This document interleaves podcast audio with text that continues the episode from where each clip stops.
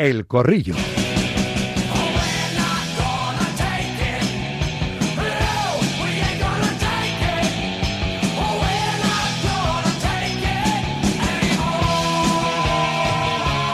Las damas primero, Marejo Stalritz.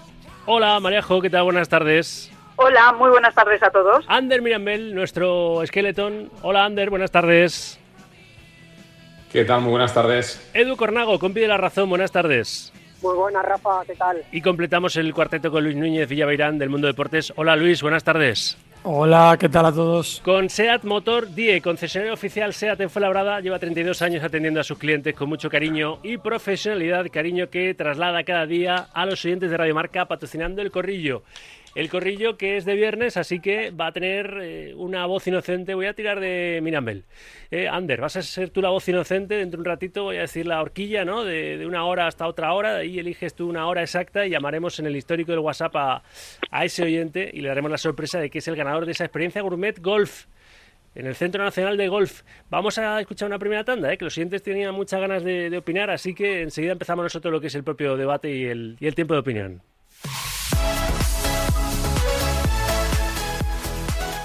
Gourmet Golf. Sauki, creo que se debería disputar la final del Campeonato del Mundo en Toledo, que por eso fue la primera capital del Reino de España. Todos proponerlo. Un saludo. Gourmet Golf. Oye, qué buena entrevista al secretario general de AFE, a Diego. Gente como esta necesita el fútbol español, hombre, que tenga un poco de dos dedos de frente. Mira a ver. Hola, Radio Marca. Gourmet Golf. Y por lo demás, Raúl Selección. Raúl Selección. Ah, no, que ahora toca Sergio Ramos. Qué difícil es llegar, qué difícil mantenerse y qué difícil saber cuándo irse. Venga, buen día. Buenas tardes, Auquillo. No me gusta nada compartir mundial, pero nada de nada. Para mí es de país menor. Eh, no me imagino una Rusia, a una Alemania, una Inglaterra compartiendo mundial. Yo creo que España tiene capacidad, de, vamos, autosuficiente como para albergar un mundial ella sola. Buenas tardes. Bueno, no habría tanta polémica de dónde se va a celebrar la final del mundial si el mundial se celebrase en un solo país. Venga, hasta luego, buenas tardes. Seguir, seguir opinando ¿eh? y participando con esas dos palabras, Gourmet Golf, de viva voz, en un mensaje escrito, pero al mismo número, ¿eh? al WhatsApp 628 26 90 92, y puedes ser tú el ganador de esa experiencia Gourmet Golf en el Centro Nacional de Golf para cuatro personas, menú, food track, monitor de iniciación, bolas ilimitadas, para que te sientas John Rama ahí en el Centro Nacional de, Golf, para que llega el, Campeonato Nacional de Golf. De esto de las, de las sedes, ¿verdad? De, los mundiales multisedes, tú de esto sabes algo, Ander, ¿eh? Sí, la verdad es que sí, Rafa, porque en su momento el Comité Olímpico Internacional aprobó en el Congreso de Mónaco que sobre todo para los Juegos Olímpicos de invierno se pudiese disputar en alguna otra sede eventos como el bobsleigh o el skeleton, porque las instalaciones son caras, el salto de trampolín, etcétera, etcétera. Pero se creó con el hecho de buscar un deporte más sostenible y no tener que hacer una gran inversión que luego es difícil de recuperar. Lo que no acabo de entender y que me sabe fatal es que España, con el potencial que tiene, con lo que ama el fútbol, con lo que representa para el fútbol mundial, eh, tengamos que compartir el, el evento más importante del mundo con otros países que al final perjudica a todo el mundo porque es ni chicha ni limona. Imagínate jugar en Uruguay y luego tener que venir a jugar la siguiente ronda mm. en España con el jet lag, con el viaje. Alucinante.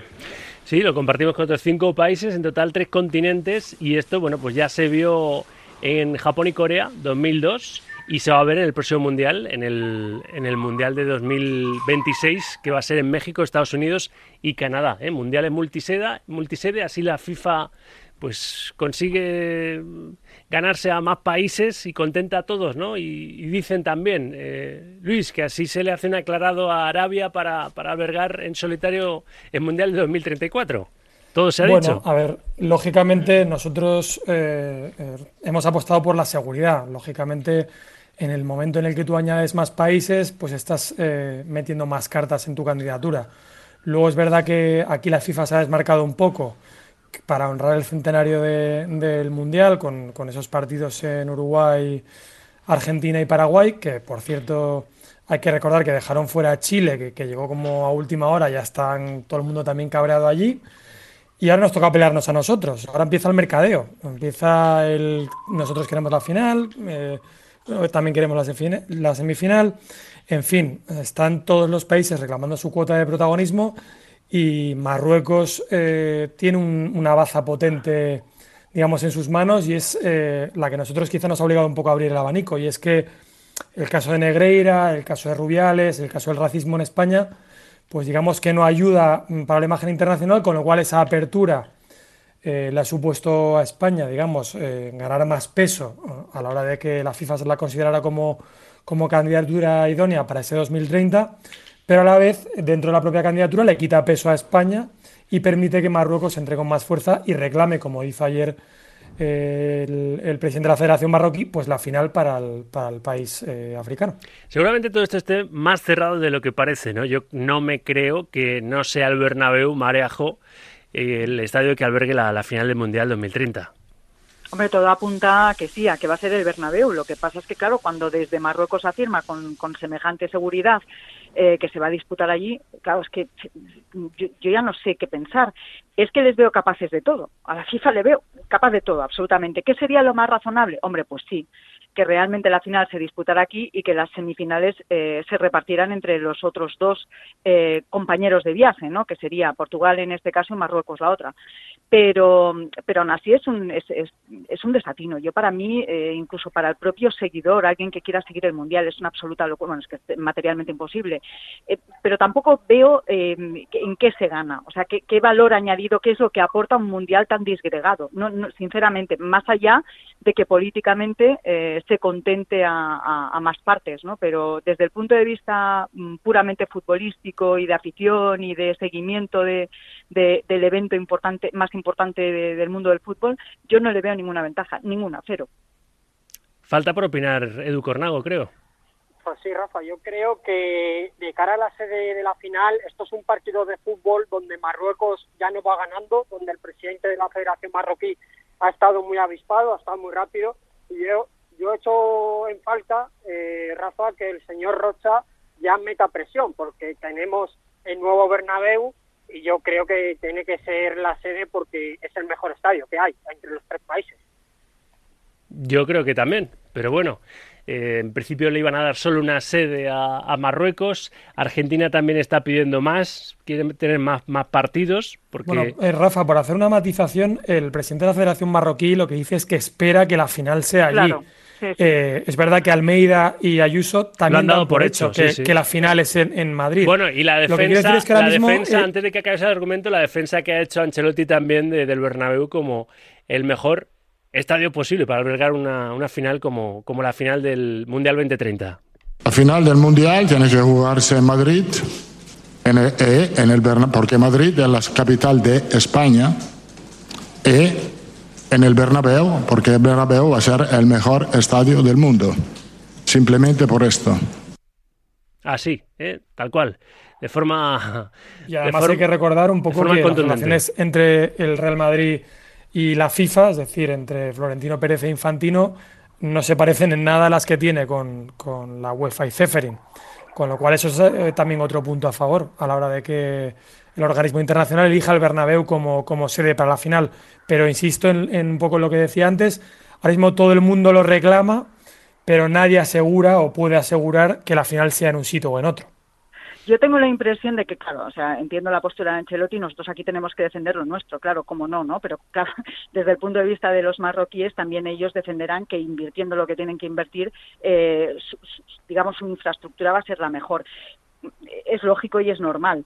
Eh, creo sinceramente que si la concesión de la final no depende eh, de si es mejor estadio, de si es peor estadio, eh, depende de otras circunstancias aledañas, la seguridad que puedas garantizar, en lo que España ha demostrado que es la mejor, porque ya ha organizado y además en tiempo récord eventos de, suma importancia y lo ha hecho con nota. Eh, aparte de eso, la infraestructura hotelera, hay una serie de circunstancias que en estos momentos nos hace tener una posición de preeminencia respecto a otros eh, candidatos, ¿no? Pero me da la sensación eh, que eh, se trata de una negociación más política que no puramente federativa. O sea, que realmente quienes van a presionar aquí son más los gobiernos que no las federaciones. Es una impresión, ¿eh? Pues- Pero vamos, creo que, que fundamentada.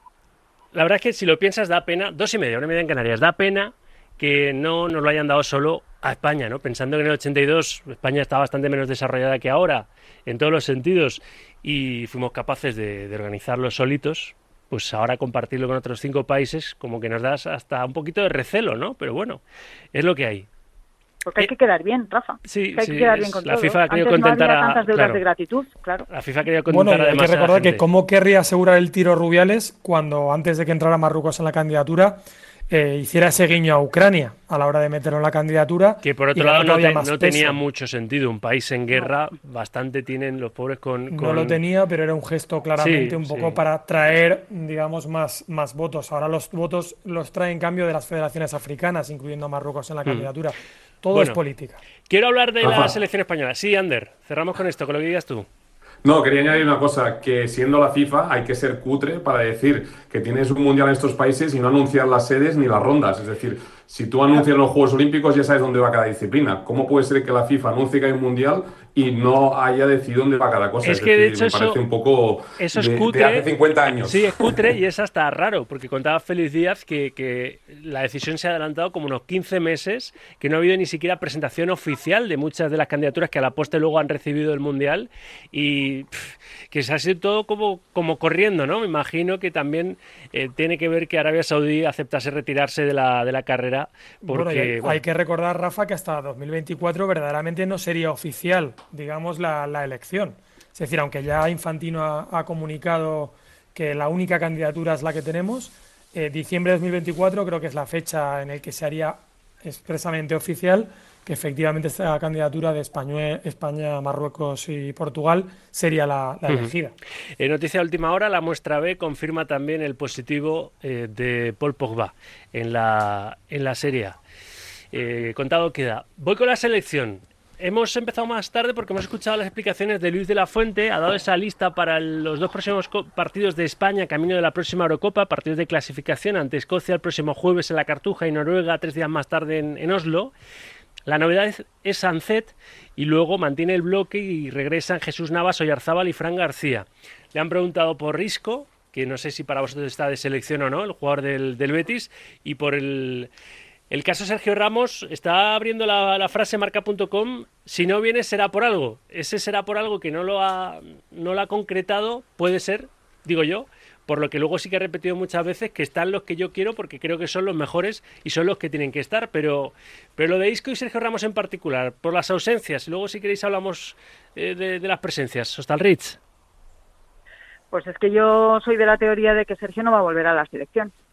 No va a volver a, a la selección porque eh, es, es un marrón para, para Luis después de, vamos, para el seleccionador después de la que se montó eh, para decirle que no y, de cómo se lo tomó Sergio, cómo reaccionó ante la ante la puesta en contacto con, con el jugador y, decirle que no iba a volver a la que no iba a volver a la selección con él. Eh, vamos, que no iba a volver, que no le iba a convocar. Eh, no sé, es verdad que si en aras de que eh, de que van los mejores, eh, quizás quizás eh, debería ser un poco más mm, permeable eh, de la fuente y, no cerrar en no cerrarse en banda la posibilidad de, de un retorno de Sergio. Pero es que mm, es complicado que vuelva, es muy complicado, más allá de que pueda ser de los mejores centrales que hay en estos momentos en el panorama nacional, por todos los antecedentes, porque al final uno pone en la balanza y dices, le va a generar más problemas la vuelta que no el, el- el- el continuar ya de esta manera cuando ya has abierto el melón y ya has dejado clara cuál es tu, su- tu postura al respecto. ¿no? Yo creo que no le va a volver a llamar, sinceramente. ¿Qué pensáis el resto, Ander? Yo creo que Sergio aún tiene que demostrar un poco más. Eh, ha empezado bien, pero yo creo que tiene que ser un poco más, eh, eh, con una línea más continuista, con este nivel que está mostrando, porque tiene jugadores que lo están haciendo bien. Es decir, si el equipo estuviese perdiendo todos los partidos, yo creo que podría haber debate, pero en estos momentos no. Y particularmente, a mí me gustaría antes que Sergio Mario Hermoso, por ejemplo, ¿no? Es decir, es un gusto personal que tengo yo hacia él, pero en cuanto a posición Ander, del acércate un poquito al micro, que, suenas que- un poquito lejos. Sí. Acércate un poco al micrófono.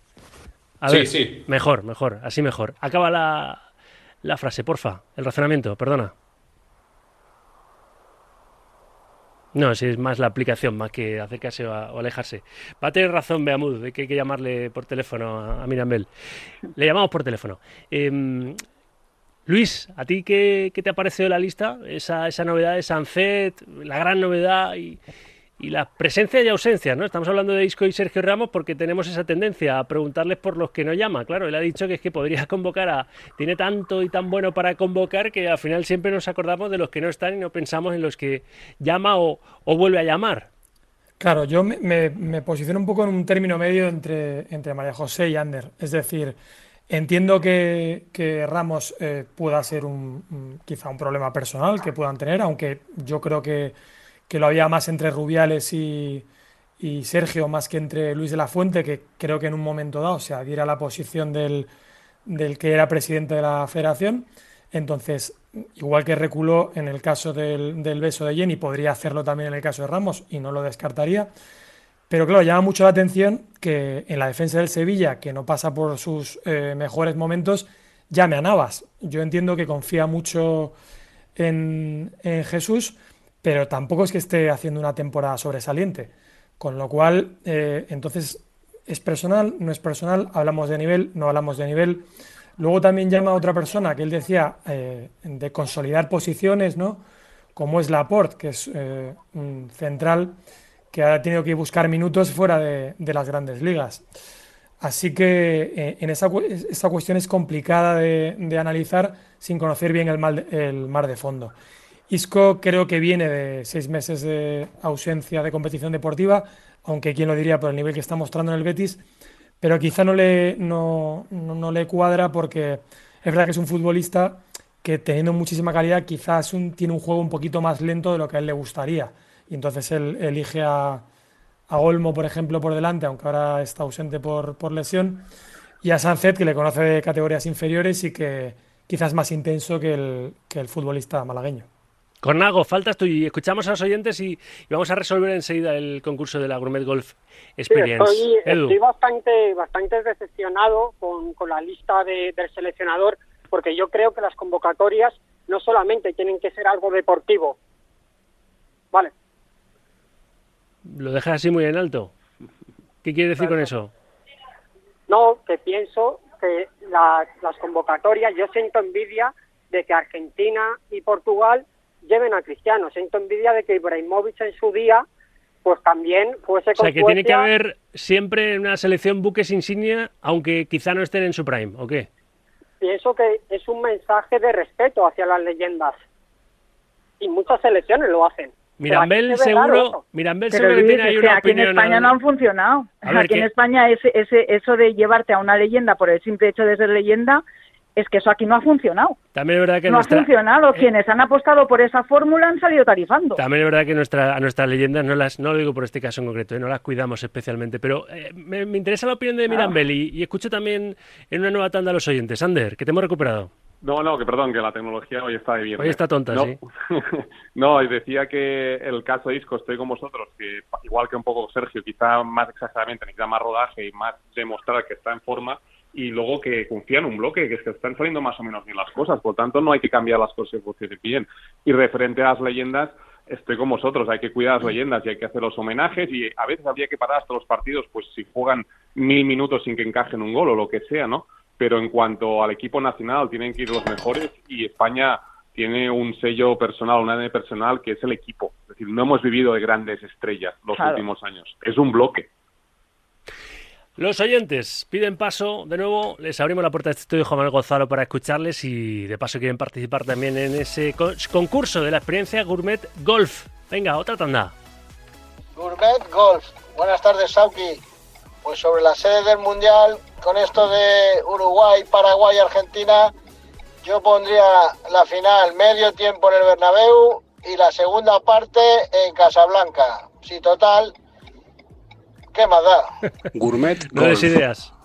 Hola Sauki, Radio Marca, Hola. compañía y a todo el mundo. Pues a mí que se repartan las sedes en varios países me parece bien, porque no sé, es como que toca más a, más sitios y, bueno, se reparte un poco más. Yo creo que hay países que, no van a albergar un, mundial en la vida. Gourmet Golf. La final del mundial no puede ser en otro estadio que en el Don Santiago Bernabéu, que para eso Florentino lleva años haciendo la reforma y está quedando espectacular. Gourmet Golf. Buenas tardes, Sauki. Referente al tema mundial, yo creo que Marruecos, el dinero que quiere gastarse en hacer un estadio para no sé cuántas mil personas, se lo debería gastar en arreglar las, la vivienda de toda la gente que ha sufrido el terremoto recientemente y dejarse de, de tonterías. Y creo que hay cosas más importantes que el fútbol. Y nada. Buenos días, Auki. Gourmet Golf. Pero bueno, pero esto, esto es mundial o es una tómbola. Y otro perrito piloto. Vamos, no me digas.